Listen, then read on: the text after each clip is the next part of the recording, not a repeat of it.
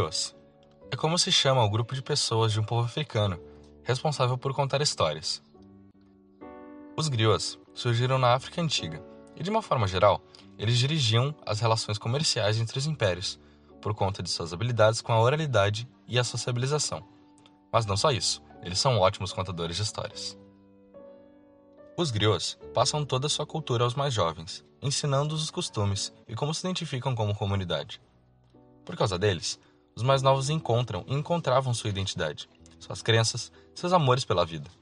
Não é à toa que foram também bem marcantes no período da escravidão, de forma que, sem eles, um povo inteiro perderia sua forma de ser. Os griots existem até hoje, não somente na África, mas também no nosso dia a dia. Tendo em vista isso, podem existir algumas questões, como quem são os responsáveis por estudar e repassar a história para nós jovens? Quem nos faz entender parte da nossa história. Bem, além de nossos pais e avós, não saberíamos muito sobre nós mesmos, sem professores e os historiadores. Wesley é um homem negro de 29 anos. Trabalha como professor de história pela UFPEL e também como servidor da Biblioteca Pública de Pelotas desde 2015, sendo que em 2012 ele já havia assinado como estagiário na biblioteca. Sempre morou na cidade e hoje participa de diversos eventos que propagam a história. Também luta pelos direitos de pessoas negras com depoimentos, acervos históricos e jornais. À primeira vista, Wesley pode parecer só mais um, só mais alguém. Bom, ele teve uma infância comum. Nascido nos anos 90, gostava de jogar futebol na rua, jogar taco e outras brincadeiras do tipo. Na escola, sempre foi um exemplo de aluno, dedicado e estudioso sendo que frequentou apenas escolas públicas. A mãe de Wesley foi um ponto-chave para que fosse esse aluno dedicado, não permitindo que, segundo ele, algum deslize fosse presente na vida escolar do filho. Seu interesse em história vem desde o escolar. Os livros, os fatos e principalmente dois professores o fizeram seguir esse rumo durante sua jornada: a professora Rosa e o professor Bonini. As formas de ensinar e contar história fizeram com que Wesley optasse por ser um historiador do que um juiz. Agora é ele quem conta histórias, quem ensina, quem ajuda as pessoas a encontrar parte de si mesmas, através dos livros, de jornais, de revistas, da passagem daquilo que nos trouxe ao agora. O pai de Wesley é uma figura importantíssima nas suas escolhas e no desenvolvimento crítico e cultural, sendo um dos fundadores do jornal Alvorada e trazendo à tona questões raciais que, na faculdade, seu filho resgataria com um TCC sobre as relações de trabalho com pessoas negras no século XX. Passou para Wesley ainda a necessidade que se tem de dialogar, ser crítico, racionalizar e socializar as coisas. Sem ele, Pelotas não teria esse historiador incrível trabalhando na biblioteca, que recebe o nome da cidade. Agora, onde eu quero chegar? Por que Wesley é importante e não só mais alguém? Pensa o seguinte: você é alguém que não conhece a história do próprio país, não conhece a história de seus antepassados e nem por que esses antepassados conseguiram juntar-se. O que houve até você chegar? Claro, você não depende dos seus antepassados e nem do que já aconteceu para ser quem é. Mas como chegou até aí? Será que saber isso não mudaria algo? Será que entender o processo não torna o final mais prazeroso? E se alguém, em vez de escutar música, pudesse entendê-la? E se ao invés de simplesmente ver um quadro, soubesse o contexto daquela obra?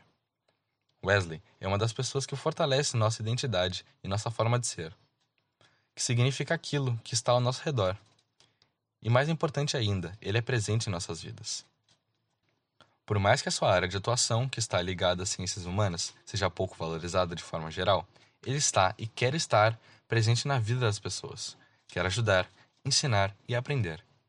Wesley é um homem comum, mas não é só um homem.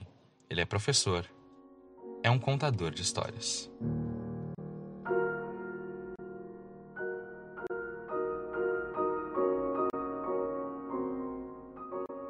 Esse é um podcast no qual fomos orientados pelos alunos Yasmin Arroio, Jackson Moura, Larissa Rodrigues, Lourenço Bononi, Júlia Mota, Carolina Tapia, Bruno Oliveira e Amadeus Galhoto, do projeto Educomunicação em Foco, do curso de jornalismo da Universidade Federal de Pelotas, sob a coordenação da professora Marisley Ribeiro.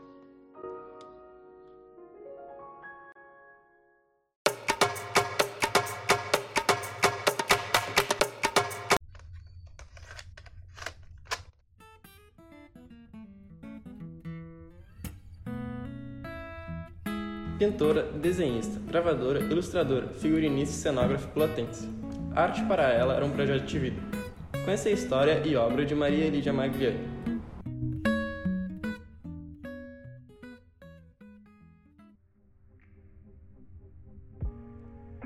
Nascida em 25 de janeiro, em Pelotas, Rio Grande do Sul.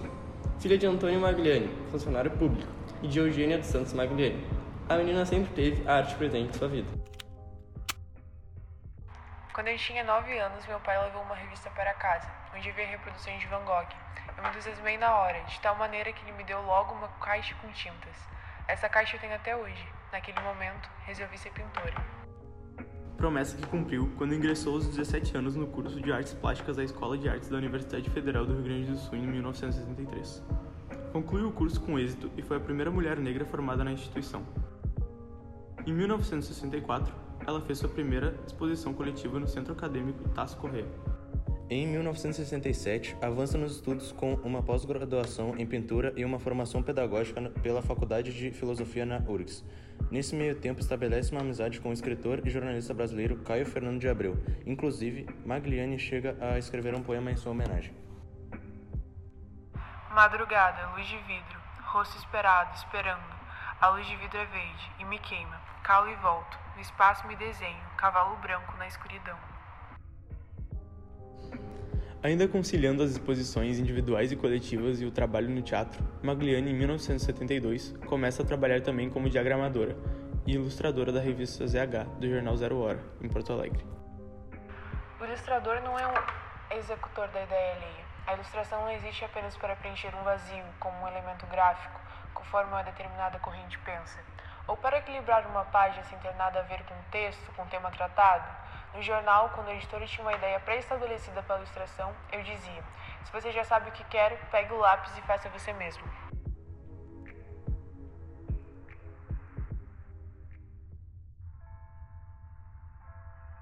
Maria começa uma trajetória de trabalho como ilustradora e diagramadora do jornal Folha da Manhã, de Porto Alegre, permanecendo nesse cargo até 1979. Durante esse tempo, a artista participa de exposições individuais e coletivas apresentando mudanças em sua arte.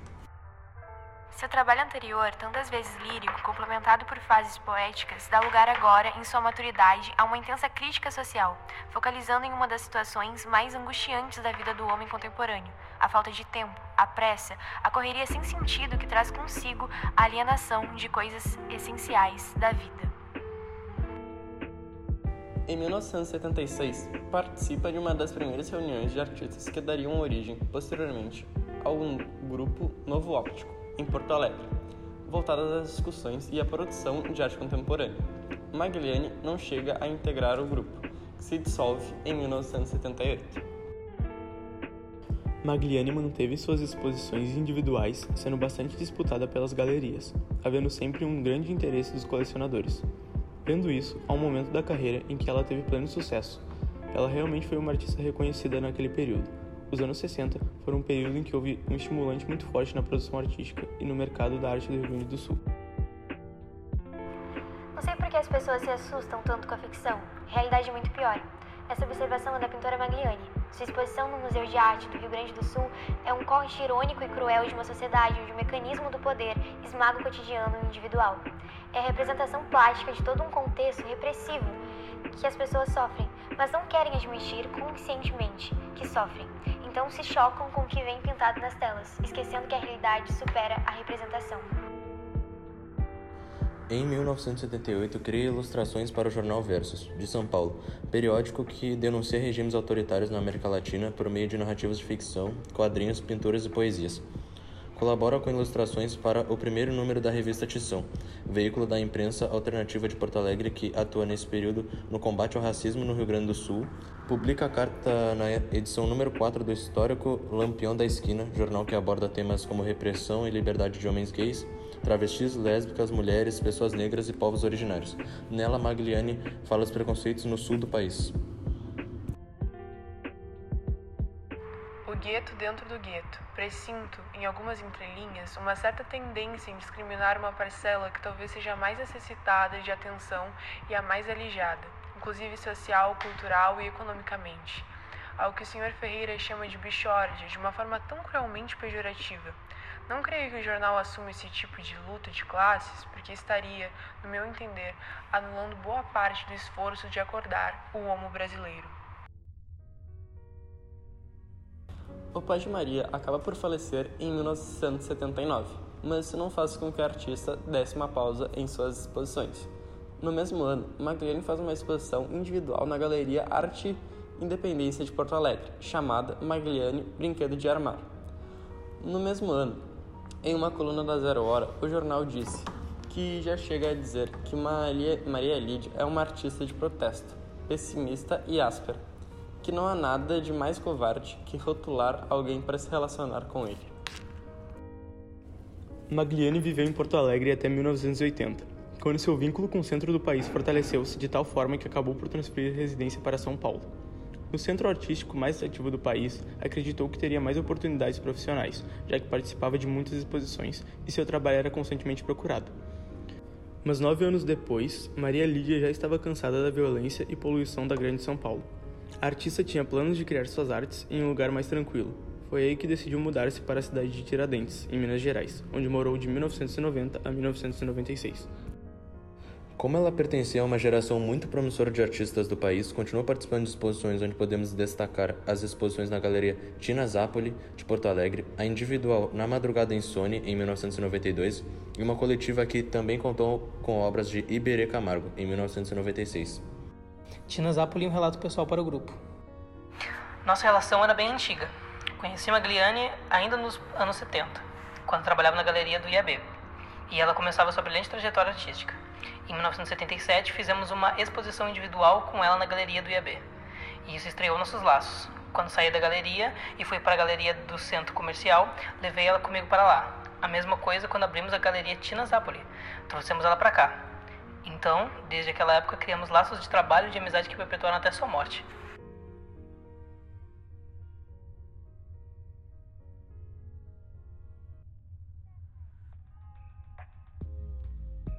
No ano de 1996, a artista, buscando um centro artístico mais dinâmico, estabeleceu moradia no Rio de Janeiro.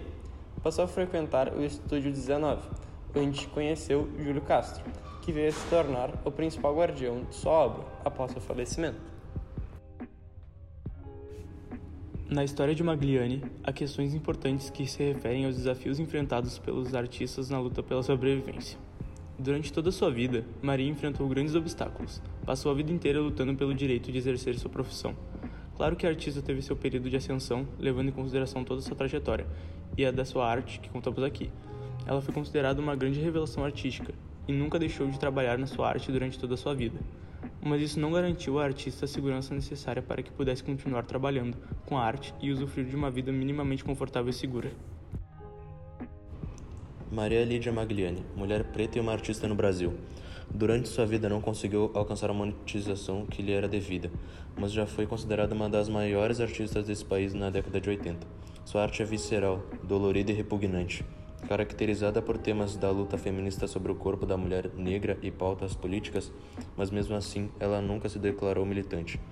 Isso diz muito sobre como pessoas pretas se enxergam dentro de um país como o Brasil como não se veem dentro de uma cultura que é sua, que é de seu merecimento, e acabam não se sentindo pertencentes a uma sociedade que também é sua.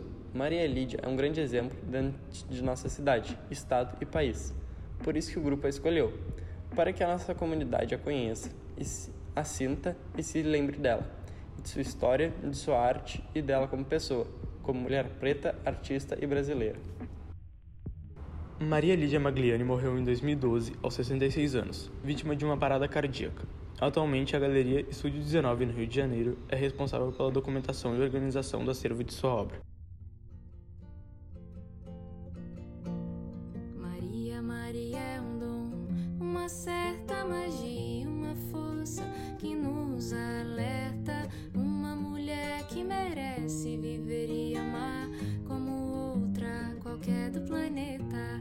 Maria, Maria é o som, é a cor, é o suor, é mais forte e lenta de uma gente que ri quando deve chorar e não vive, apenas aguenta. Mas é preciso ter força. Magli, a Menina Loba, é um podcast feito por alunos do segundo ano do ensino médio da Escola César Heraldo Jacob. Projeto qual fomos orientados pelos alunos Yasmin Arroio, Jackson Moura, Larissa Rodrigues, Lorenzo Bononi, Júlia Mota, Carolina Tapia, Bruno Oliveira, Amadeus Galiotto, do projeto Educomunicação em Foco, do curso de jornalismo da Universidade Federal de Pelotas, sob a coordenação da professora Marisley Ribeiro.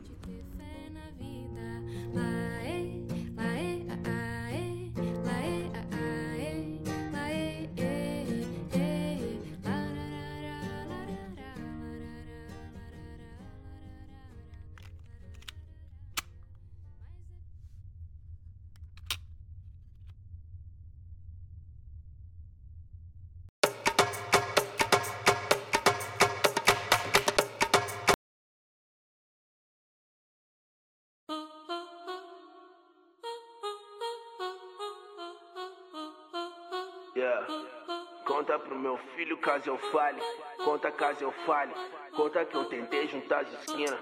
Conta pro meu filho caso eu fale, conta caso eu fale, conta que eu tentei juntar as esquinas. Conta pro meu filho caso eu fale, conta caso eu fale.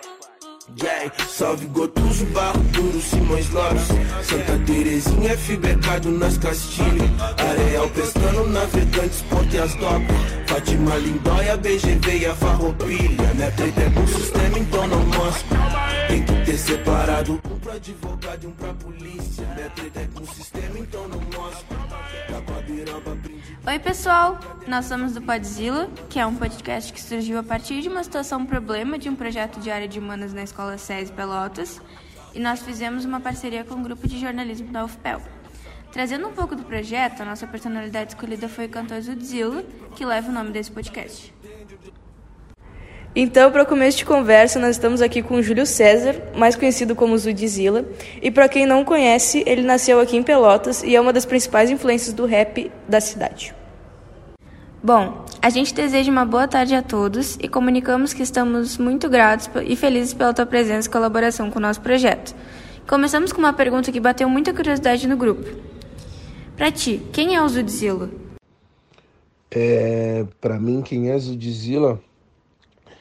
Zudzilla é como se fosse um escudo, como se fosse um alter ego, como se fosse um personagem capaz de expor a minha persona, expor meu caráter, expor a minha personalidade em forma de arte, trazer o meu mais íntimo para o mundo, sem que o mundo entenda que eu estou falando de mim, ainda que eu não esteja falando de mim. Zudzilla me permite, através das palavras, desenhar a minha história com outras cores, com outras linhas. Zudzilla é o protetor da minha história, Zudzilla é o recomeço da minha vida, é o cara que traz consigo a potência e a possibilidade de devolver autoestima para várias pessoas que são como eu. E Zudzilla é uma criação exclusiva de Pelotas. Que interessante! É incrível como tem tanta história e intensidade junto com o nome. E ainda mais incrível ser algo que é específico de Pelotas. Mas diz pra gente, tu tens alguma noção do quão importante tu és dentro do rap? Cara, não tenho noção. É... Procuro também não focar muito nisso. É... Eu só trabalho. Eu desenvolvo o que eu faço há muito tempo, eu escrevo há muito tempo, eu desenho há muito tempo, me preparo há muito tempo para chegar no lugar que eu tô e fazer as coisas que eu faço da melhor forma possível, sem pensar que isso vá ser importante para qualquer outra pessoa que não seja para mim mesmo. Mas ao mesmo tempo, eu entendo que eu lido com uma vertente musical, com um gênero musical que é o rap, que ele lida diretamente com a história das pessoas, ele lida diretamente com a vontade, com o sonho das pessoas. Então, eu tenho consciência da responsabilidade que eu tenho e mas procuro não ter muita noção do quanto isso pode mover para também não ficar muito preocupado com corresponder demandas, corresponder ao sonho e à vontade de outras pessoas. É curioso quanto as tuas vivências refletem na tua carreira. E por mais que tu não procure muito saber dessas visibilidades, acaba sendo importante, né? Mas enquanto a comunidade negra pelotense, como tu se sente? É, representar a comunidade negra pelotense ou do mundo, para mim, é, é o básico para mim enquanto pessoa preta. E ter importância dentro do rap, eu acho que nada mais, nada menos do que é reflexo de muito estudo, de muito foco, de algumas possibilidades que me abriram, de sorte, de oportunidade e de muita teimosia. Então, falar que eu tenho noção do que eu sou, do que, que eu represento, eu não tenho porque eu não me preocupo com isso e talvez isso vá fazer com que eu seja ainda mais importante e seja mais representativo para minha comunidade. Nós imaginamos a dificuldade que foi para tu chegar onde tu chegou. E é legal para nós como pelotense, tá ligado? Ter uma representatividade tão valiosa para a cidade. Mas saindo um pouco dessa vertente, de onde surgiu tua vontade de cantar? Cara, vontade de cantar eu nunca tive, tá ligado? Eu desde muito moleque, a minha primeira expressão, é, minha primeira forma de, de falar para o mundo que eu estava vivo ou de traduzir o mundo através dos meus olhos foi desenhando, então eu sempre quis desenhar, sempre quis ser desenhista. Acabei caindo no grafite por causa do desenho, acabei caindo no design por causa do grafite, por causa do desenho. E quando eu caí no grafite, é, eu consegui perceber que o elemento que eu estava é, lidando fazia parte de uma cultura muito maior que se chamava cultura hip hop e estar tá trabalhando com design me aproximou de alguns grupos que eu fazia algumas capas, eu trabalhava junto com a galera e me facilitou a estar tá próximo. Aí, para escrever minha primeira letra e fazer meu primeiro rap demorou um bom tempo. Nunca foi uma meta, nunca foi um sonho, nunca foi algo que teve é, no meu caminho. Foi algo que chegou para mim como se fosse um presente e uma maldição ao mesmo tempo. Legal como uma das tuas paixões, que é o desenho, se tornou algo tão presente na música e na tua carreira atual. Explica um pouquinho pra gente como a música virou algo tão importante pra tua história além do desenho. Tiveram influência de familiares nisso?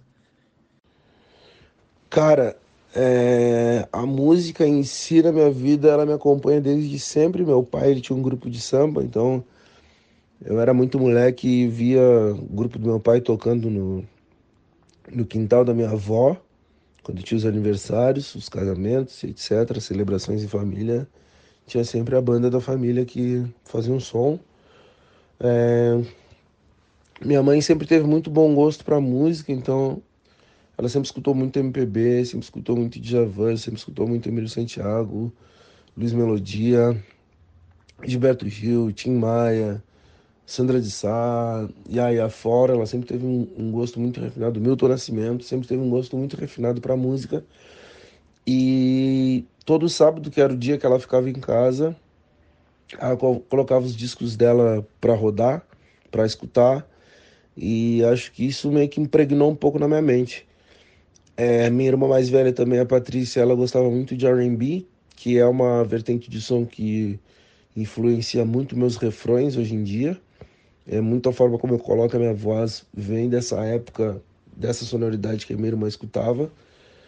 É, mas eu fui lidar com a música, tocar em música mesmo, tocar na música e tocar a música, foi ouvindo rock and roll mesmo. É, eu escutava muito metal e aí acho que quase toda pessoa que escuta metal em algum momento pega um violão para tocar, para tirar as músicas. E aí eu pegava o violão da galera emprestado e, e, e, tirava umas notas, mas nunca conseguia ter uma sequência de aprendizado.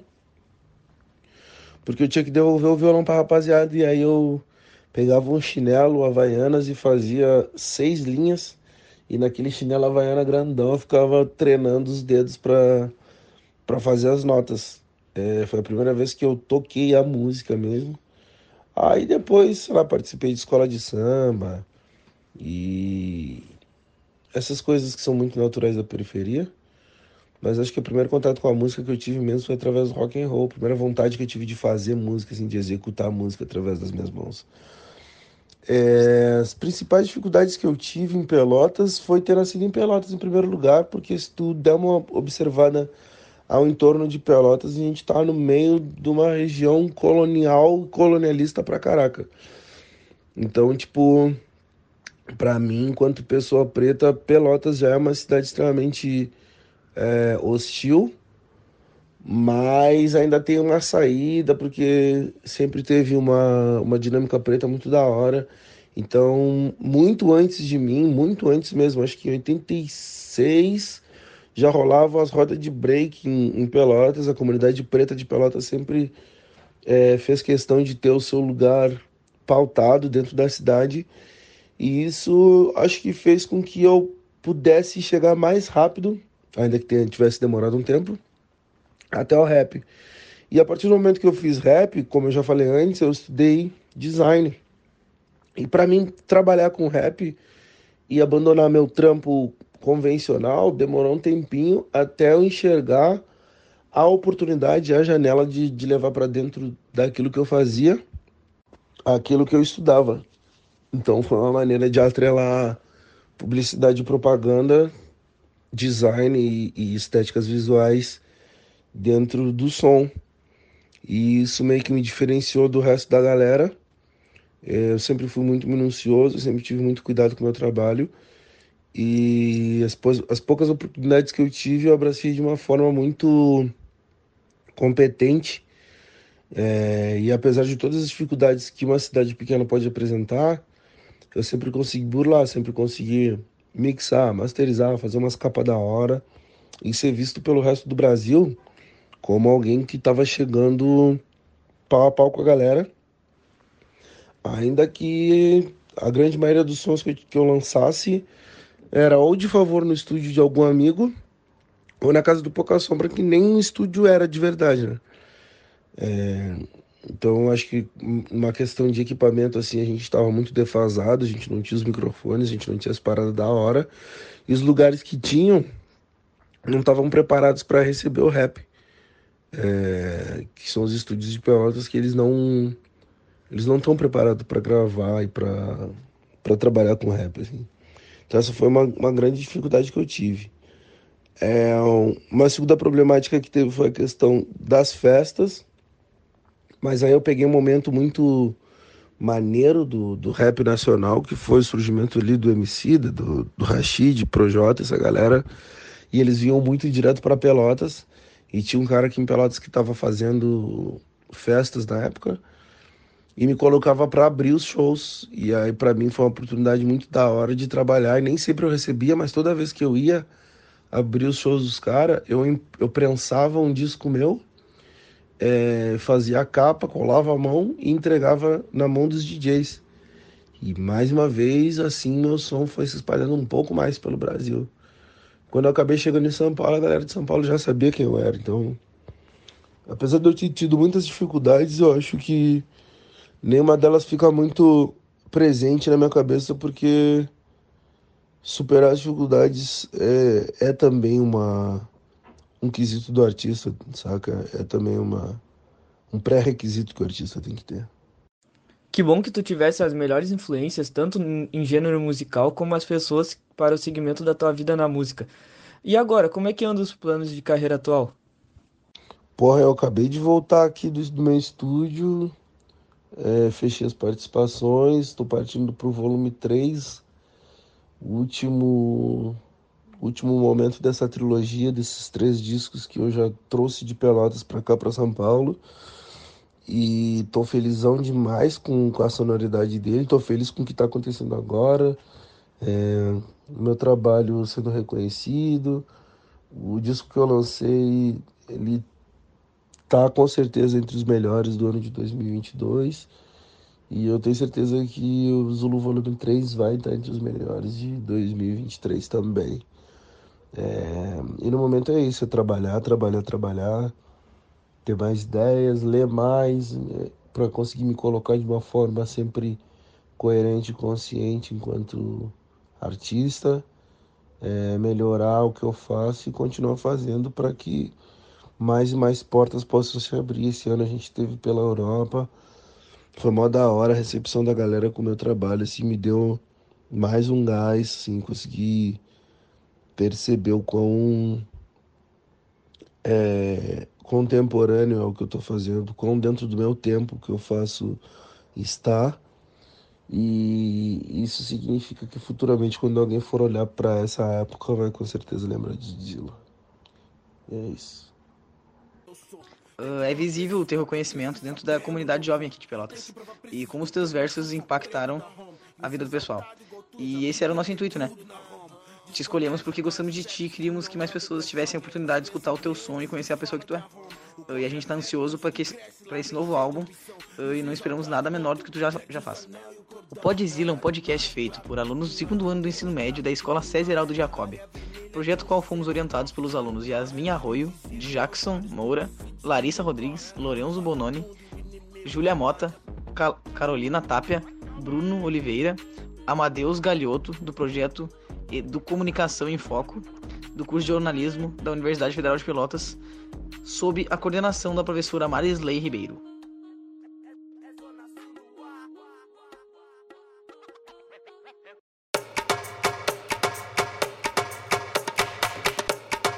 Bom dia, boa tarde, boa noite. Esperamos que todos estejam bem.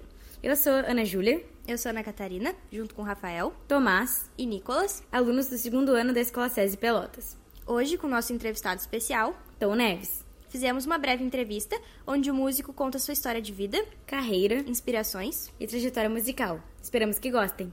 Então, me chamo Tom Neves, né, sou um músico, cantor, compositor, intérprete, natural de Porto Alegre, né, residente aí há 16 anos já na cidade de Pelotas, atuando aí na toda a região sul, extremo sul do país, né, tocando em bares, né, festivais, casas noturnas né, da região, tanto com o meu som autoral quanto com a minha música cover, as minhas releituras, né, tocando sempre MPB, soul music, reggae, samba rock. Ele começou os primeiros passos nessa nessa caminhada musical, né, e tudo que veio acontecendo na sequência depois chegando até o, o underground de Porto Alegre com, a, com minhas bandas de rock, quando eu ainda era bem novo ainda, com acampamentos.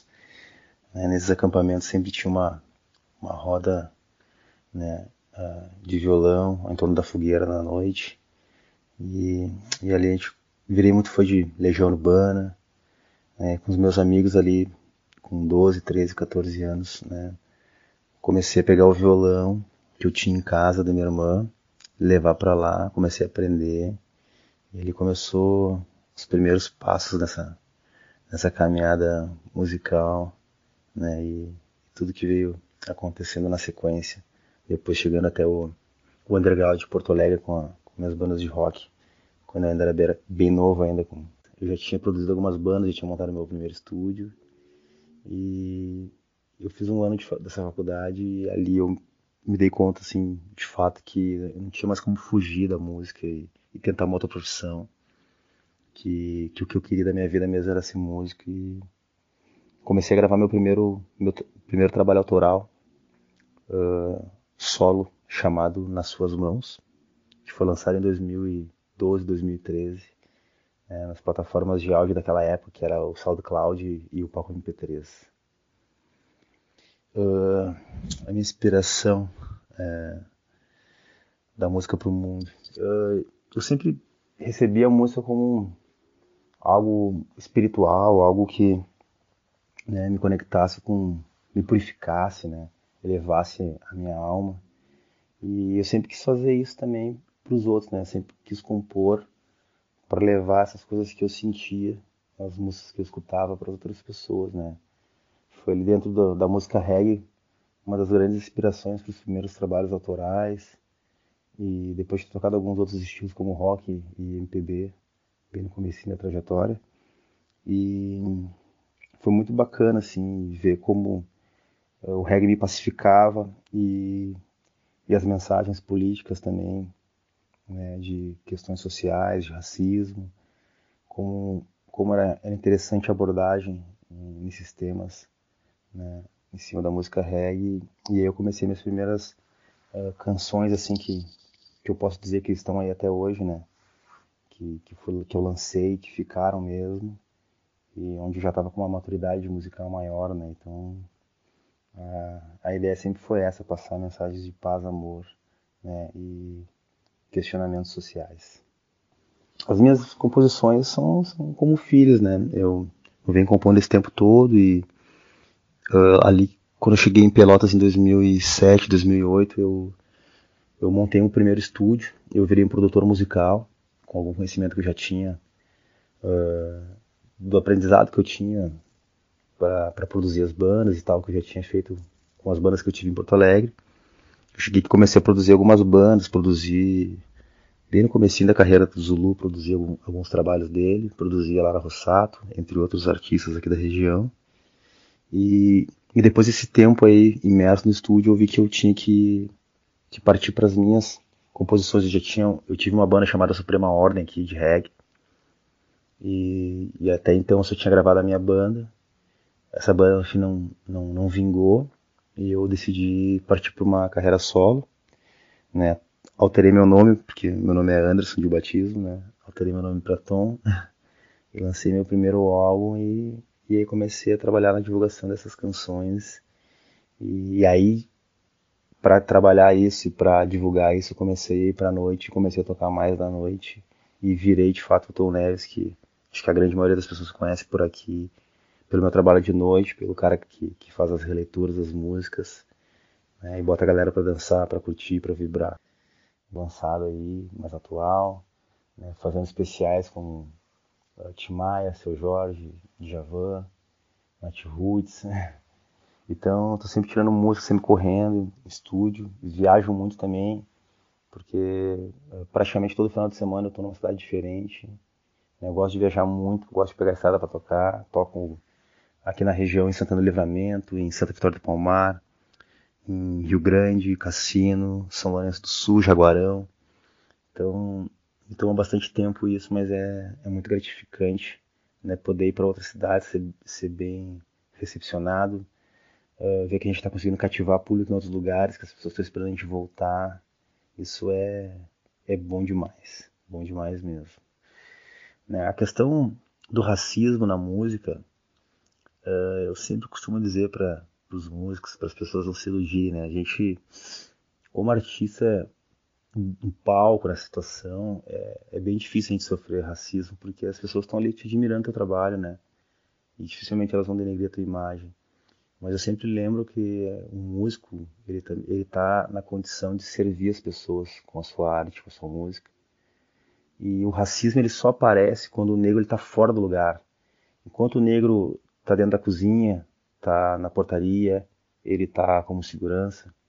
O negro normalmente não sofre racismo, porque ele está na situação que a, sociedade branca e, racista acha que está tudo certo, que está tudo ok.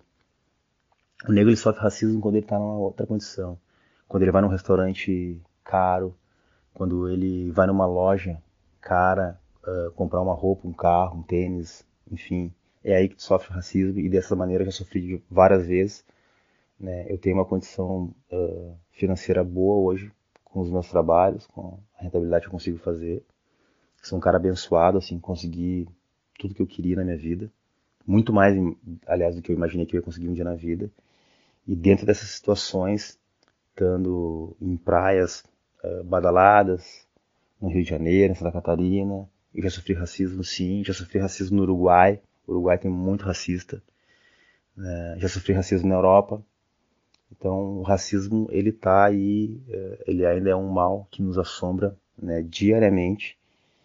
E o negro só sofre racismo quando ele está fora da situação de serviçal. E é isso que as pessoas não se dão conta. As pessoas falam assim: não, mas eu não sou racista. Eu tenho um amigo, eu tenho um amigo negro. Eu, eu me dou com a minha empregada. Eu me dou com meu, com meu, com o garçom lá do, do bar que eu vou.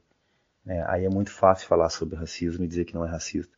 Mas quando é numa situação uh, que não está na condição do negro serviçal, ela, ele, ele aparece nitidamente e frequentemente, infelizmente, e a gente tem que combater isso. É muito importante ser, sim, antirracista, né? Porque é uma luta diária e que, infelizmente, ainda vai levar muitos anos para a gente conseguir né, deixar as coisas um pouquinho mais parelhas dentro dessa realidade. Uh, enfim, a minha trajetória até aqui é de um, de um cara que, que veio de uma origem extremamente humilde, pobre, um cara que, que entrou no primeiro emprego com 14 anos para juntar dinheiro para comprar o primeiro violão, uh, que eu não tinha condições, a minha mãe não tinha condições de me dar. E eu sou um cara que, que conseguiu virar o jogo, é, ter acesso às coisas. Uh, eu sempre fui um cara que estu estudei muito sozinho, né, aprendi a tocar os instrumentos sozinho, né, consegui pagar uma aula de canto quando era bem novo ainda, né, aprendi a cantar, adquiri técnica, é, fiz faculdade, pagando a faculdade de letras para aprender a escrever bem, para aprender a dominar a comunicação, para poder escrever letras legais, né, para poder me comunicar bem com as pessoas. E consegui ter meu estúdio, consegui fazer minha música, consegui gravar os vários álbuns, participar de diversos festivais, tocar no Circo Voador, um dos, palcos, dos principais palcos do, do Brasil, né? tocar na Europa e, e venho construindo uma carreira né, uh, real, né, não de sonhador, não de um, uma grande fama, de, uma, de um grande sucesso, mas sim uma trajetória real e, e, que a gente pode saber qual vai ser o passo de amanhã, nunca sendo um passo maior que a minha perna, né? Até hoje sempre um cara independente nessa caminhada, nunca tive uma produtora, uma gravadora, nenhum selo por trás do meu trabalho. E sigo aí, tô prestes a lançar agora o meu terceiro álbum autoral, chamado Spiritual Black, uma fusão do reggae com a soul music, né? Dois estilos de música negra. Então sempre falo que quando tem que me perguntam qual é o teu estilo, qual é a tua vertente, a minha vertente é a música negra, porque todas as músicas que eu gosto, que eu faço, elas têm origem na música negra, nos compositores negros, e eu também sou um artista negro, então nada mais é, simples e, e, direto ao ponto do que dizer que a minha música é uma música negra. E tá aí o Spiritual Black saindo né, dentro de poucos dias. Né, já, já tivemos dois singles lançados, né, a minha crença e Olhar Horizonte. Estão super bem nas plataformas de streaming. É, se eu não me engano, minha crença deve estar com quase 200 mil players já aí ao redor do mundo, só no Spotify, né? E estou muito feliz com, com isso que está acontecendo, da maneira que eu estou conseguindo chegar nas pessoas, divulgar minha música. E espero que, que eu siga colhendo esses frutos aí, siga no caminho do bem, né, siga podendo levar minha música para as pessoas e transformando o dia dessas pessoas em, em dias melhores, ou pelo menos em horas melhores, né, assim como todos os artistas que eu, que eu sempre curti fizeram comigo quando eu escutava a música deles. E, é só isso que eu quero para minha vida, seguir, seguir esse caminho de luz aí e, e de transformação né, plena. Muito obrigado aí pela, a oportunidade de contar minha, minha trajetória, de contar um pouquinho da minha vida, de contar um pouquinho da minha música para vocês. Vamos que vamos. Um beijo grande no coração. Finalizando, agradecemos primeiramente ao Tom Neves pela disponibilidade e pelo aprendizado. E trazemos aqui uma curiosidade para quem ficou até o final. Tom nos disse que Tom é um nome artístico e seu nome verdadeiro é Anderson Neves.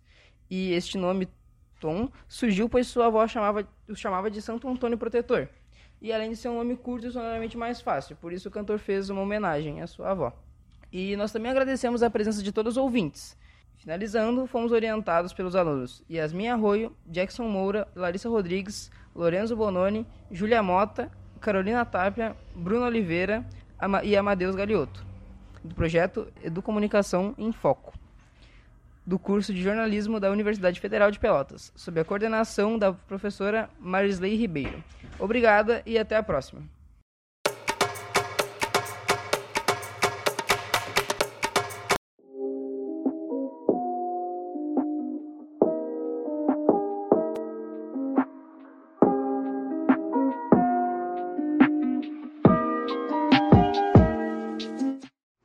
Bem-vindos ao podcast em parceria com a FEPEL, feito pelos alunos Micael, João, Marcel, Murilo, Diogo e Paulo. E hoje falaremos um pouco sobre identidades negras de Pelotas. E a pessoa que escolhemos foi Bira, ele é jogador do Rubro Negro que marcou o gol que levou o Chavante à vitória no final de 88. Esse é um podcast no qual fomos orientados pelos alunos Yasmin Arroio, Jackson Moura, Larissa Rodrigues, Lorenzo Bononi, Júlia Mota, Carolina Tapia, Bruno Oliveira, Amadeus Galho, do projeto Educomunicação em Foco, do curso de jornalismo da Universidade Federal de Pelotas, sob a coordenação da professora Marisley Ribeiro. Bira nasceu em 23 de fevereiro de 1965. Digamos que ele vivenciou uma das piores épocas que o Brasil se encontrava, o golpe de 1964 a 84. O futebol na época de 64 ficou bastante militarizado, com fortes repressões. A gente teve alguns movimentos de resistência, principalmente vindos pela torcida do Corinthians, que nem com a alegoria dos gritos da Fiel. E a entrada dos militares na CBF em 1916 ficou bastante marcada.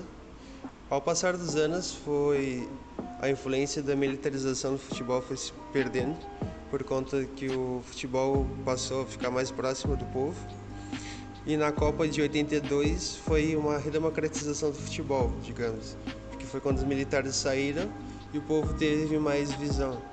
Então, o Biraci de Souza, mais conhecido como Bira, uh, aos 50, com 57 anos, hoje em dia, é uma história vivida no time do Rubro Negro, Brasil de Pelotas. Vencedor, um time vencedor. Ele mesmo sendo um vencedor. Criado na base do Chavante. Após avaliação em um peneirão para a equipe juvenil em 81, foi destaque no campeonato citadino daquele ano, ao marcar cerca de 30 gols, que ajudaram na conquista do título. No ano seguinte, com 17 anos, integrou o elenco profissional, o elenco profissional uh, numa excursão a Santa Catarina e foi ficando e marcando gol e hoje em dia é técnico da base do Chavante. Nos anos de 1982 e 1983, estava num grupo que também tinha, dentre os outros, as pratas da casa.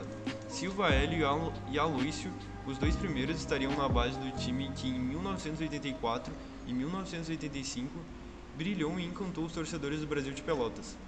Aterrorizou os adversários, como no título de campeão do interior do Rio Grande do Sul e no Gauchão de 84, ano em que o Brasil venceu o Inter do Beira-Rio a 1 a 0, com um gol seu, do Bira, e a campanha arrasadora no Nacional de 85.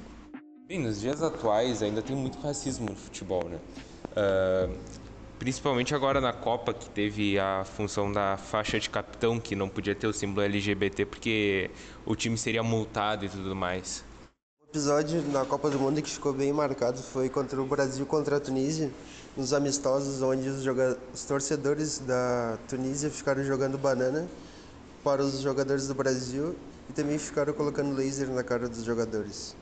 Que foi algo bem triste, por causa que se a gente for analisar no futebol atual e com todos os movimentos que aconteceram e, e acontecer isso ainda é algo bem triste. É isso por hoje, pessoal. Muito obrigado por nos acompanharem até aqui e fiquem ligados nos nossos próximos podcasts em parceria com a UFPEL.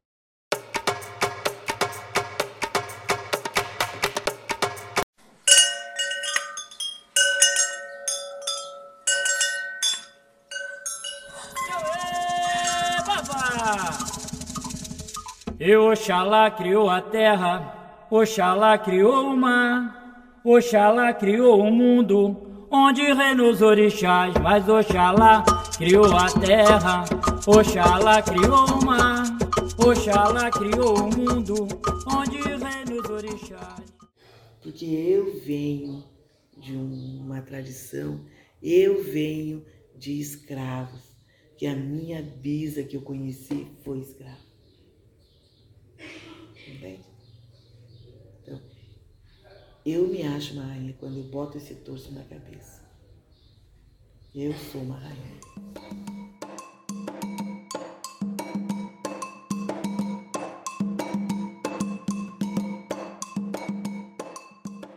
Isso aqui é um quilombo, meu amor. Um quilombo tem que ter. Ele passa pela cultura, passa pelo ensino e passa pela arte. Né? Nós somos negros. Né? E isso aí, a gente não abre mão disso. Muito, muito não abre. A nossa ancestralidade que nos deu este jeito de hoje ser. Tem muitos que já, de tanto lutar, gente, de tanto lutar, lutar, lutar, a gente consegue mudar o pensamento. Mas tem gente que não tem força para lutar. Eu vou contar assim, passar minha história. Minha mãe é solteira, tivemos que lutar para eu chegar onde eu estou. Ah, de sair, eu morava lá dentro do Bom Jesus, aqui perto. Não tinha nada aqui, gente, nada, era toco. Nós saíamos a pé, minha mãe.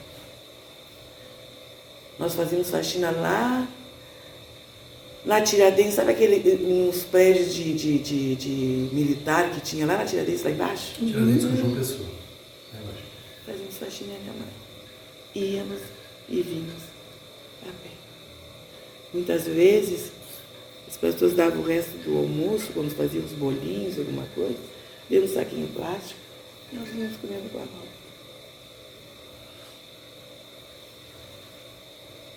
Aí com sete anos fui ser babá. E sempre conversando.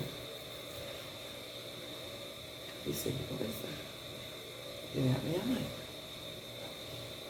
No frio nós botávamos os dormíamos de conchinha, botávamos os, os cabides, né? Era frio. E estudando. Terminava a escola, sexta-feira, segunda-feira, eu já tinha uma casa para trabalhar, doméstica. E ali, conversando. Chegava em casa, conversando. E a minha mãe trabalhando. Quando chegava nas minhas férias, era duas, três faxinas, duas, três faxinas. Por tarde. Porque nós precisávamos crescer. Compramos o primeiro terreno, compramos o segundo terreno, compramos um terreno na praia, trabalhando. Um belo dia eu fui filosofar com a minha mãe. Minha mãe, a gente tem a lua para nos, a noite para nos esfriar. Deus deu tanta terra, água, sol para nos aquecer. A minha mãe não, deixou terminar. Ela quase me bateu. Que merda de Deus, de lua que tu tá pensando. Tu tem que ter garra. Tu tem que ter ambição. E se tu não for trabalhar e não ter ambição, tu não vai ter nada. Não vai ser Deus que vai baixar na terra para te dar. Vai trabalhar. Aí tu vai ter Deus.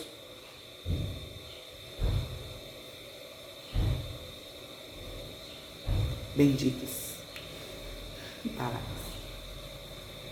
Da onde minha mãe está, eu tenho certeza que ela está orgulhosa de mim. Entende? E não é a ambição dos outros, é a garra. Essa ambição é a garra. E aí, gente, foi doméstica, foi. Meu sonho era fazer IFSU, mas na época, imagina, mãe solteira na época, IFSU só tinha três ou quatro mulheres, né? E era muito homem, ela não deixou fazer. Fui para o Visconde da Graça, me formei. Meu primeiro emprego, datilografia. Moça fazia, né?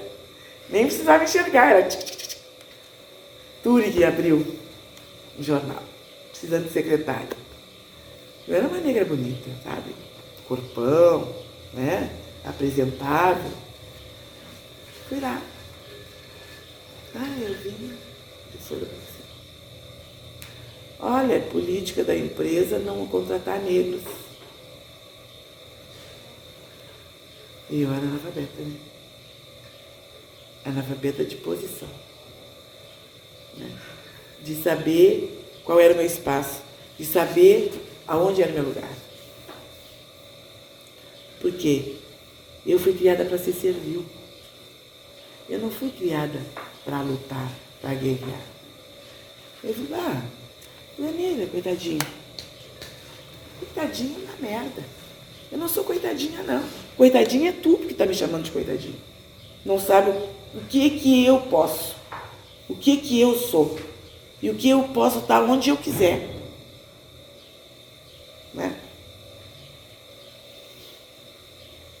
Voltei, continuei trabalhando de doméstica até conseguir meu trabalho na universidade. Universidade Federal. Todas as pessoas do meu setor foram escolhidas a dedo pela chefia. Apareceu eu lá, negra. Né? Num espaço totalmente grande. Mas com sede. E quando eu. Os meus patrões trabalhavam, comiam, fazia o almoço, botava a mesa, botava tudo na mesa e descia para varrer a calçada para não escutar. Talvez para não poluir espaço de almoço, né? E eu olhava para o céu e a gente dizia assim, ah Deus, eu nasci para trabalhar com gente. Eu amo gente. Eu, eu nasci para trabalhar. Eu não nasci para estar aqui. Eu fui trabalhar. Na oncologia e tratamento do câncer. E ali eu me apaixonei. Fui eu, em todos os sentidos. Tá? É, foram os anos maravilhosos da minha vida até eu ter assumido a outra maravilha da minha vida. Com pessoas totalmente racistas, mulheres. Aí, primeiro dia, primeira vez que a gente foi pro, pro local, fomos pro. Ele, o chefe chegou assim: alguém quer ir junto fazer um raio-x localizador? Eu fui a primeira, eu quero ir. Ninguém foi. Olha, tem esse livro aqui, vocês querem ler? Eu, disse, eu quero ler. E eu comecei a entrar dentro daquele universo que é maravilhoso. Gente, a gente dá pra, o, o sorriso, o mísero sorriso, está dando três, quatro anos de vida para as pessoas. E a gente começou a conversar. E tu ouvi assim, doutor, quando é que o senhor se forma em radioterapia? Doutor, quando é que o senhor vai fazer isso? Na frente de paciente. Eu ia para o banheiro, eu chorava, lavava o rosto, saí com um sorrisão. Aí a gente reunia e disse assim, vamos, vamos fazer uma reunião mensal aqui para a gente ver que a gente pode melhorar no setor, que a gente pode. Porque eu acho muito importante isso. Nunca quis.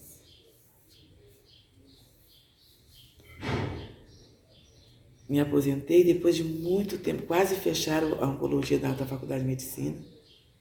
Encontrei uma, uma amiga, colega daquela época. Eu não gosto de negro, Gisa, eu não gostava de ti. Se eu não gostava antes, eu não gostava naquele momento, né? Que ela estava falando comigo. Mas como nós sentimos falta de ti, Gisa, para lutar com a gente. Mas na hora de lutar, eles não quiseram. Porque se naquela época a gente tinha feito tudo aquilo, né? Não, não precisava. Tá em, em, embate. Passou. E aí a vida começou a, a me mostrar certas coisas com meus filhos. E nos, nos locais que a gente ia, sempre te mostrava, ah, sabe? E tu tinha que provar que tu, quem tu era, porque tu estava ali, né? E, porque, é, nós já estamos dentro de uma religião totalmente é, taxada por inúmeros adjetivos lindos, né? E, e da alma negra, então tu, então tu tinha que mostrar para as pessoas quem tu era, por que tu estava ali. E quando, função do, do, do, projeto, eles te olhavam com um jeito, é, será que tu tu quer mesmo tu quer para ti? Será que tu, né? É, não, acho que tu tá querendo. E é uma das coisas que, de não aceitar dinheiro aqui dentro, exatamente isso. Não aceito. O dinheiro que entra do meu salário e dos axés aqui dentro. Então, esse, esse fato de provar, fora, eu e a minha mãe saía das faxinas, gente, ia nas lojas, querer ver as coisas e dizer assim para nós, não, isso aqui não é, a gente, ah, e aquilo ali não, aquilo ali é para vocês. Por quê?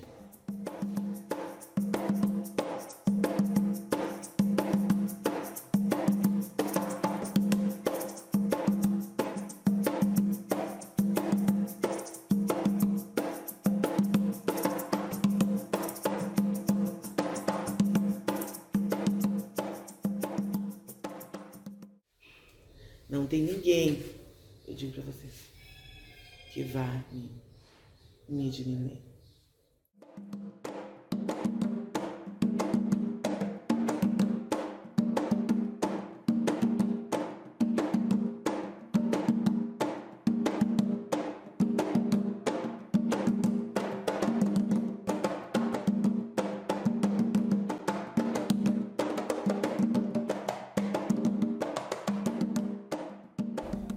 Começar a concorrer com o próximo, tu tá pior do que o próximo. Entende?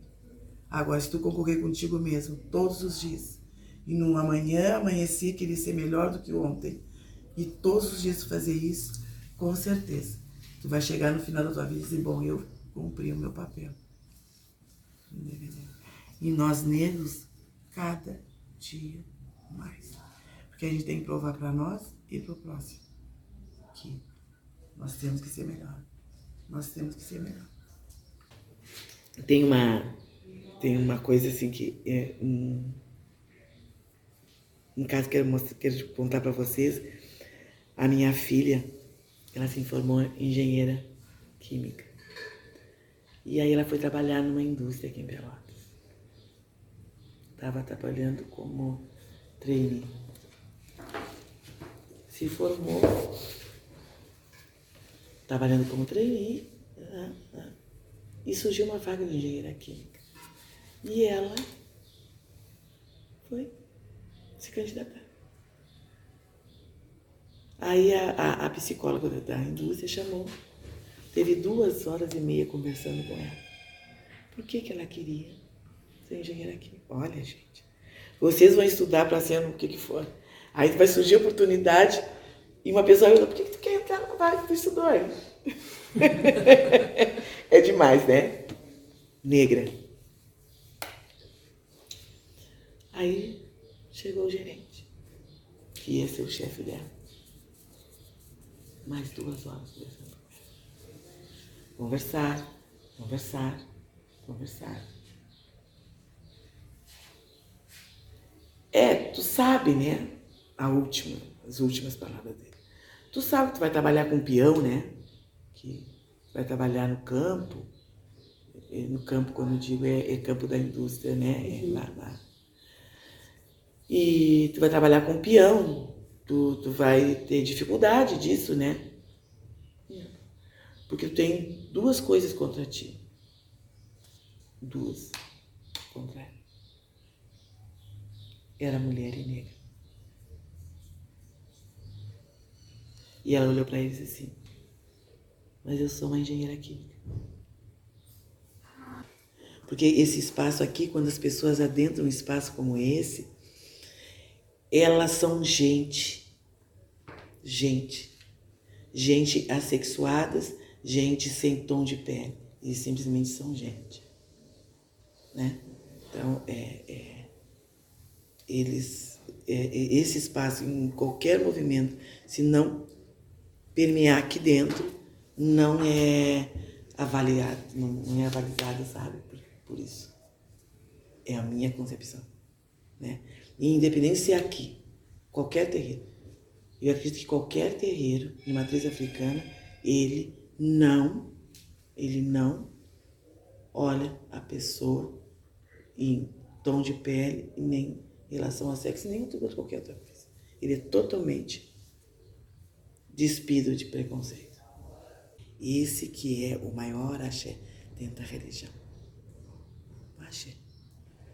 Se eu chegar aqui agora e botar copos e botar um, um suco aqui e botar vocês vão pegar? Não. É, é, é, é explícito que é para vocês. Mas eles vão, vão tomar, né? E isso é tudo que a gente faz. E se tu não chegar e falar, assim como nós estamos falando, não tem axé. Axé é saúde, é fala, é, é, é movimento, é, é, é, vida, é o sol, é, é tudo que a gente recebe. Isso se chama axé. É muito bom. Eu, eu, eu amo, amo, amo. Isso aqui é minha vida. Eu acho que o dia que eu não puder entrar aqui mais, eu já posso partir. Mas eu vou ficar até 100 anos aqui. Até 100 anos. Vocês vão, vão estar jovens, se eu chegar. Ela está viva ainda. né, vou estar tá viva. Firme e forte. Estou me cuidando para isso. Aí a gente grava um novo podcast. ah, mas eu vou estar tá falando tudo o contrário. Eu digo para meus filhos, eu vou estar tá velho, estar aqui dentro, vou entrar, vocês vão olhar nas câmeras. Ela está chegando e as frentes vão estar em cima da mesa e eu vou dizer que está tudo errado e vocês vão dizer assim, mude. Quando eu virar as costas, vocês coloquem certo. eu, para mim, me sinto muito honrada de ser escolhida por vocês. Acho que a gente é igual. A gente trocou conhecimento. Eu aprendi muito com vocês. Muito, muito. E ver que o mundo está recebendo vocês. É, é, é, é muito confortante para mim, né? Me, me conforta saber que o mundo está tá, tá recebendo pessoas como vocês, com coração e com esta mente. É, é, não tem, não tem, não tem palavra. Obrigada por vocês estarem aqui e obrigada.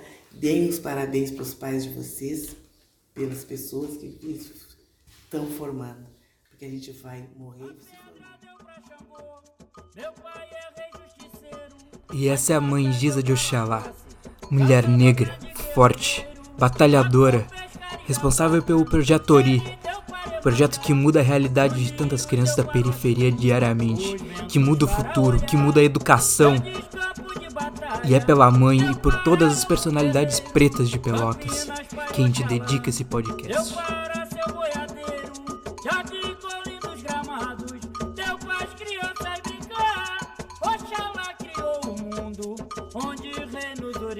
mas Oxalá criou a terra, Oxalá criou o mar, Oxalá criou o mundo, onde reinos os orixás, mas Oxalá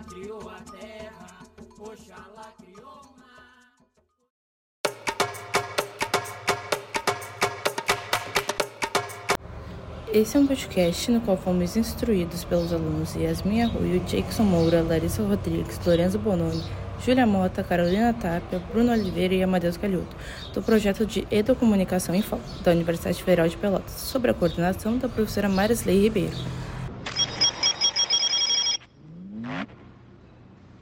Oi, tudo bem? Eu sou Miguel Ávila, do Pode Crer, e eu vou entrevistar hoje o Júlio Araújo, de 39 anos, professor de História, que trabalha no Hospital Escola da Universidade.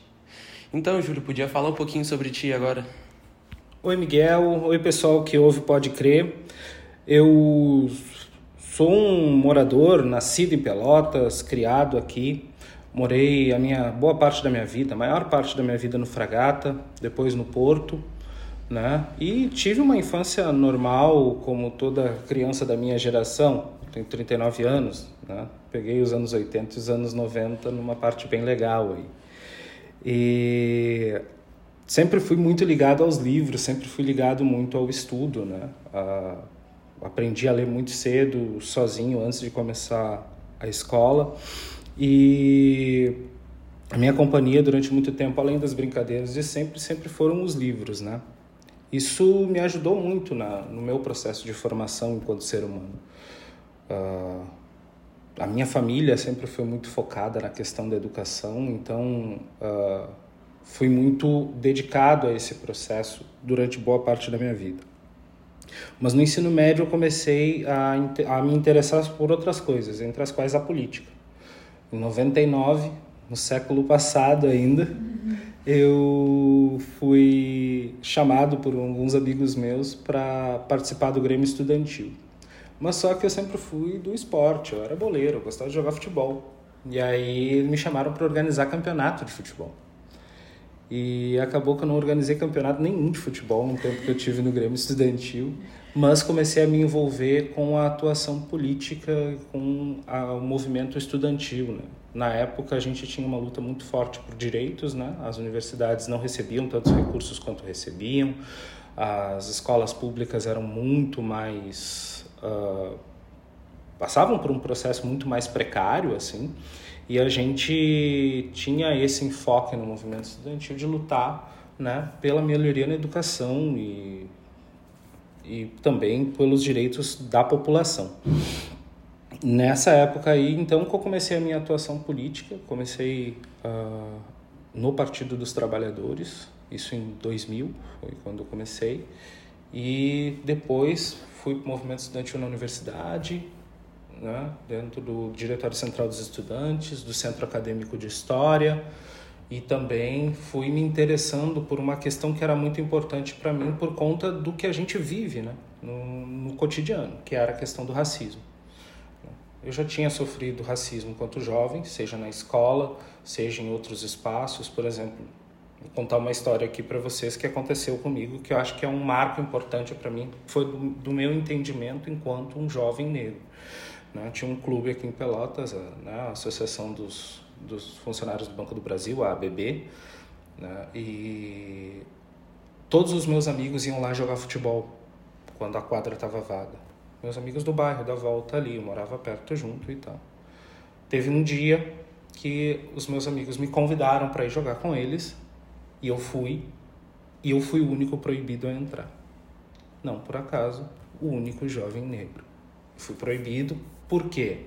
Não quiseram dizer, né? O cara dizia: "Não, não quero saber, tu não vai entrar. Sou eu que digo quem entra e quem não entra". E aí eu não, não me permitiu entrar. Essa foi uma primeira questão que me chamou a atenção. E na universidade eu comecei a me envolver mais diretamente com o movimento negro dentro da cidade. Nós temos um grupo de estudos, nós tínhamos um grupo de estudos uh, de relações étnico-raciais que a gente discutia. Esse grupo tá aí uh, gerou um gran, grandes frutos, né? Vocês devem conhecer a Winnie Bueno, vocês devem conhecer a Fernanda Oliveira, que foi patrona da Feira do Livro, a professora Carla Ávila, que é aqui da Católica, né? A Lisiane Lemos, que foi saiu na Forbes agora como uma das jovens negras promissoras do nosso mundo aí que trabalha na Microsoft. E a gente Uh, nessa época começou a discutir a questão das cotas raciais, do, desses processos de racismo que a gente tem no mundo todo. E aí que começou, de fato, a minha militância política nessa área antirracista. Depois foram acontecendo outras coisas na, na vida, né, que culminaram com o fato de eu ocupar espaços em, de assessoria em, em câmaras de vereadores, no governo do estado, uh, e que levou depois, né, ao longo de muito tempo, depois de 20 anos dessa caminhada toda, né, de ativismo, de luta, a ser candidato a vereador em 2020 e candidato a deputado federal agora em 2022. Então, Júlio, depois desse caso que aconteceu no campo de futebol, o que mais te incentivou, além disso, a lutar contra o racismo na nossa cidade? O que te incentivava a continuar? E como tu conseguiu espaço para lutar nessa cidade tão racista? Bom, várias coisas uh, além desse caso especificamente, aconteceram que me levaram a lutar. A primeira questão é quando a gente faz o exercício do pescoço, né? que é a gente parar de olhar para frente, olhar para os lados para ver o que está acontecendo na nossa realidade. Quando tu olha dentro de uma escola, seja ela qual for, e tu vê quantos negros tem naquele espaço. No meu ensino médio, quem mais desistia eram os, os meus colegas negros. Eu tinha, a minha família tinha uma condição, minha família era remediada, digamos assim, né? Era pobre, mas tinha alguma condição, então eu não, eu não precisava desistir da escola. Mas os meus colegas que trabalhavam e estudavam, em sua maioria desistiam. Eu entrei na universidade, a gente não conseguia contar nos dedos da mão o número de alunos negros que tinham dentro da universidade. Né? Na minha turma de história que entrou, tinham quatro. Né? num universo de não sei quantas pessoas. Imaginem isso no direito, imaginem isso na medicina. Né? Era bem complicado. E quando a gente começa a se perceber dessas coisas, a gente percebe que tem algo de errado. E a gente precisa investigar isso. E investigar, a gente investiga através do estudo, através da análise, através de documentos, através de materiais que a gente vai ver. Né? Se a gente olhar a história do Brasil, a gente começa a perceber que tem algo de errado. Isso foi o que me estimulou. Né? Uh, ter cadeiras sobre escravidão, por exemplo, dentro da universidade e entender todo aquele processo, que foi aquele processo da escravidão, um processo violento e que gera marcas na história e na, na, na sociedade brasileira até hoje. Né? Por isso que a gente precisa de política de cotas, porque até hoje isso tem. Né? A gente tem uma dimensão geográfica do racismo. Por que, que os a maioria da população negra mora nas periferias, nos lugares mais empobrecidos? Né? o posto de saúde que tem menos condição. Tudo tem um pouco desse viés do racismo. E essa análise, esse olhar, começou a ser apurado, isso lá no, no, no meu começo de universidade, no final do ensino médio, e veio até hoje. Né? E isso é o que me estimulou e me estimula a lutar. É entender que a, a, o racismo ele tem diferentes dimensões que a gente, se não apura o olhar, se a gente não começa a olhar com essa atenção e com esse cuidado, a gente deixa passar. E aí a gente ouve que é mimimi, que não é, né? Enfim. E como eu consegui lutar e como eu consegui espaço foi por ser uma exceção à regra, né? O próprio movimento estudantil, se a gente olhasse naquela época, eram pouquíssimos negros. Eram pouquíssimos negros na, na, na universidade, por consequência, eram poucos negros né, lutando dentro da, da, da, da, no movimento estudantil. E esse foi o espaço, ser uma exceção à regra. Isso, isso foi, foi, foi o que começou, digamos assim, a criar alguma relevância para o que a gente dizia, para o que a gente pautava, ser exceção à regra. Hoje a gente não é. Né? Porque primeiro a gente se olhar, começou a se olhar, se enxergar e vimos que éramos poucos, mas que se, se lutássemos em conjunto, se lutássemos juntos, isso ia surtir um efeito. E foi o que a gente fez. A gente começou a lutar junto, se organizar junto, né? participar de atividades, criar ações, chamar pessoas de fora daqui da, da cidade para fazer a discussão. E isso foi criando espaços de engajamento, de militância, para que a gente pudesse lutar uh, por uma sociedade mais antirracista, né, que combatesse essas desigualdades que a gente vê hoje no país todo. E foi assim que a gente construiu. E é assim que a gente tem construído dia a dia, né? Porque por mais que as pessoas, uh, por mais que a gente tenha pessoas que apoiam a luta antirracista nos, em vários espaços, né? Alguns dizem que ah, a luta ela tem um, ela é uma luta de esquerda. Não, ela não é uma luta de esquerda, ela é uma luta de qualquer ser humano né? Mas a gente tem os espaços, né? Nos espaços da esquerda, nos espaços da direita, nos outros espaços, a gente vê que, indiferente de onde a gente esteja, isso tem um problema. As pessoas, né? E a gente precisa sempre estar organizado, forçando a porta. São inúmeros casos de racismo que a gente vê em partidos de esquerda ou em partidos de direita. Alguns mais gritantes nos partidos de direita, outros menos gritantes nos partidos de esquerda, mas existe racismo em todos os lugares né? desde a distribuição de recursos até o tempo de TV. Por exemplo, eu tive uma inserção de TV enquanto candidatos aqui da cidade, do, do mesmo partido ou da, do, do, mesmo campo, né, tiveram dezenas. Né? Isso mostra o tipo de sensibilidade que se tem com relação a uma pauta e outra, com relação a uma questão e outra. Acho que isso é uma coisa que a gente vai lutando aos poucos para garantir o espaço. Tá bom, Júlio. Agora eu queria te perguntar como é que foi, como está sendo tua carreira acadêmica, como foi a escolha de curso? Se tu teve alguma dificuldade ou problema para ingressar no curso, conta para nós como é que foi. O meu curso de origem é o curso de História da UFPEL. O meu primeiro curso, minha primeira atividade acadêmica lá em 2003, né? Foi quando eu ingressei. Depois saí em 2009 e pouco tempo depois, isso em 2012, eu ingressei na comunicação social. Eu comecei o curso na Unicinos e terminei na Católica. Ah, o processo de escolha dos cursos ele sempre se deu muito pela minha vontade, muitas vezes por conta do que eu estava fazendo na época. História foi foi uma escolha na hora da inscrição. eu estava eu tava para escolher entre história ou ciências sociais. E aí na hora eu peguei, fechei o olho e disse história. Pronto, foi, foi para história. E não me arrependo dessa escolha. Não me arrependo mesmo dessa escolha. Uh, é importante para a gente estudar a história. Acho que todo mundo tinha que dedicar um tinha que dedicar um tempo da sua vida para estudar a história uh, com alguma seriedade, com algum critério também, porque às vezes não é fazer um estudo independente, né? Mas estudar com fonte séria, com coisa séria, assim. Porque muito do que a gente vê no país hoje é por conta disso, né? Por conta da falta do estudo da história, do que, do que acontece no mundo. Depois eu fui para comunicação social porque eu estava trabalhando com muita coisa relacionada à comunicação social. E sempre foi um curso que eu tive muito interesse, né? Uh, estranhamente, né, todo mundo que tem um viés mais à esquerda acaba indo para o jornalismo. Eu fui o contrário, fui para publicidade. Fui estudar publicidade e propaganda, foi, foi uma experiência muito legal. Uma pena que não consegui concluir o curso, né? E hoje estou na Universidade Federal, de novo, né, aqui na Universidade Federal de Pelotas, cursando Direito. Direito por, por entender né, uh, isso como uma extensão da, da, do processo que eu tive de estudo da história e por conta da minha atividade política. Né? A minha atividade política me levou a estudar direito. E eu, eu gosto muito da, da área, principalmente da área de direitos humanos.